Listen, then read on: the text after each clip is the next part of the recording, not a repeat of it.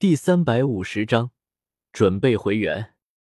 全大陆高级魂师大赛举办的场地附近，在某人有意无意的推动之下，从上一届的全大陆高级魂师大赛开始，原本应该用来给全大陆的青年魂师们展现自我的舞台，变成了天斗帝国、星罗帝国和武魂殿三大势力的角逐。虽然在过往的全大陆高级魂师大赛上面，也是这三家势力在明争暗斗，但是当一切都摆到了台面上来，给人的感觉就完全不一样了。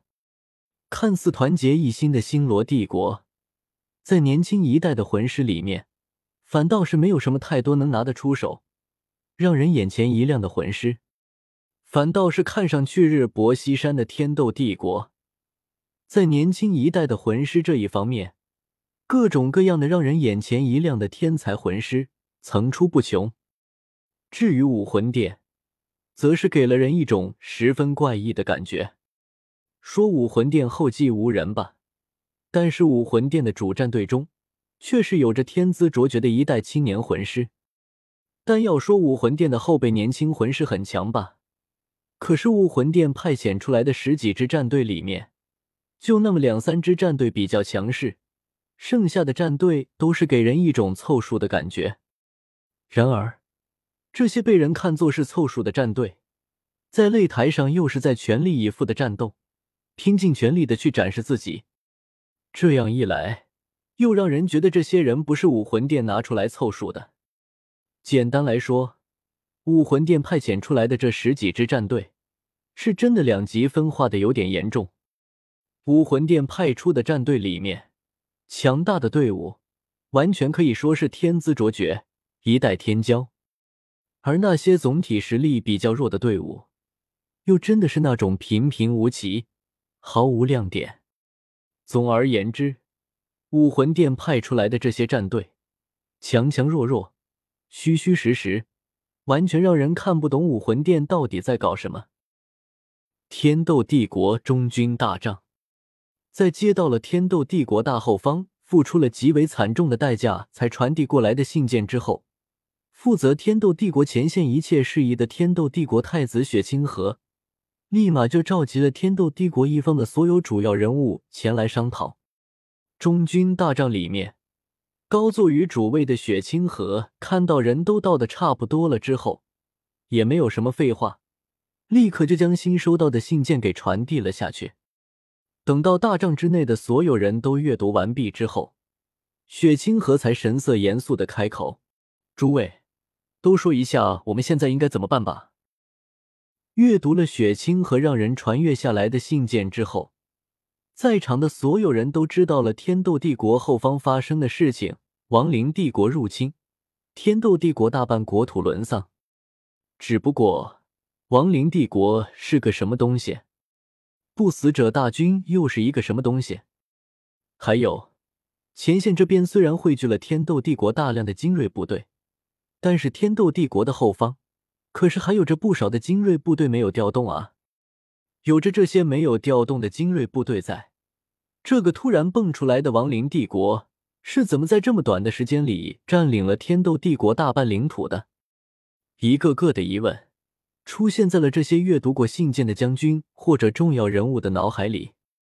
没办法，信件上面记载的内容不多，虽然记载了亡灵帝国和不死者大军的强大，但是却忽略了不死者大军最为恐怖的地方。不死者大军的数量是会越打越多的。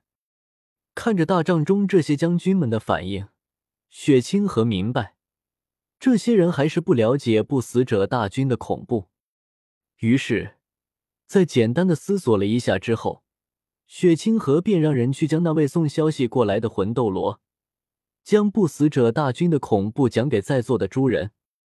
等到那位负责送信的魂斗罗进入中军大帐之后，先是对雪清河行了一礼，然后便快速的开口讲述起了亡灵帝国和不死者大军的恐怖。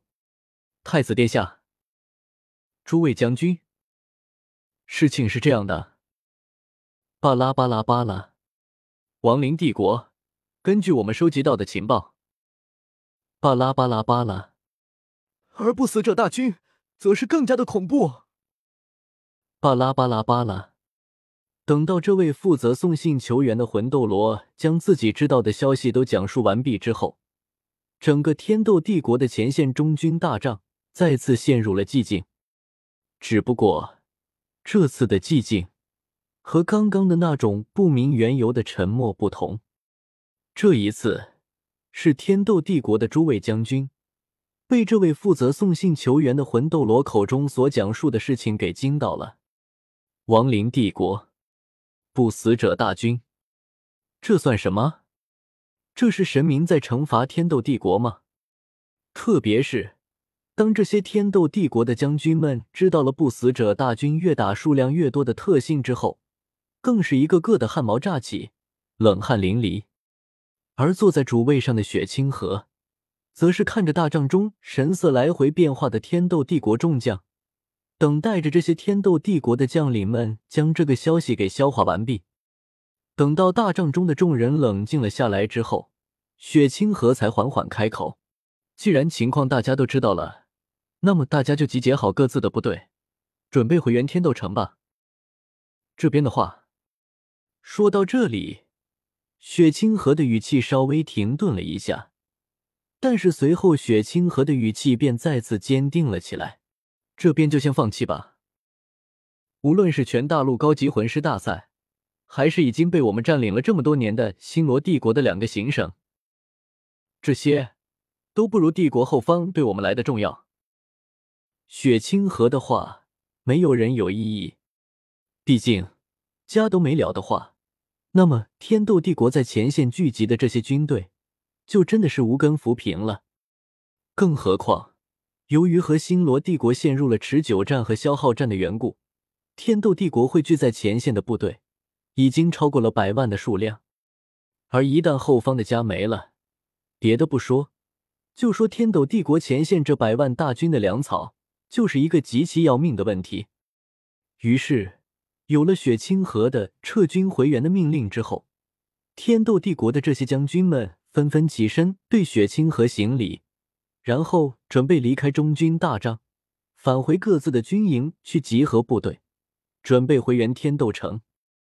在这些将军们离开之前，主位上的雪清河再次开口：“诸位将军，记得派遣人手将天斗帝国内部发生的事情送给星罗帝国和武魂殿。孤有种预感，这次的灾难，并不仅仅是针对我们天斗帝国。这一次。”是整个斗罗大陆的灾难。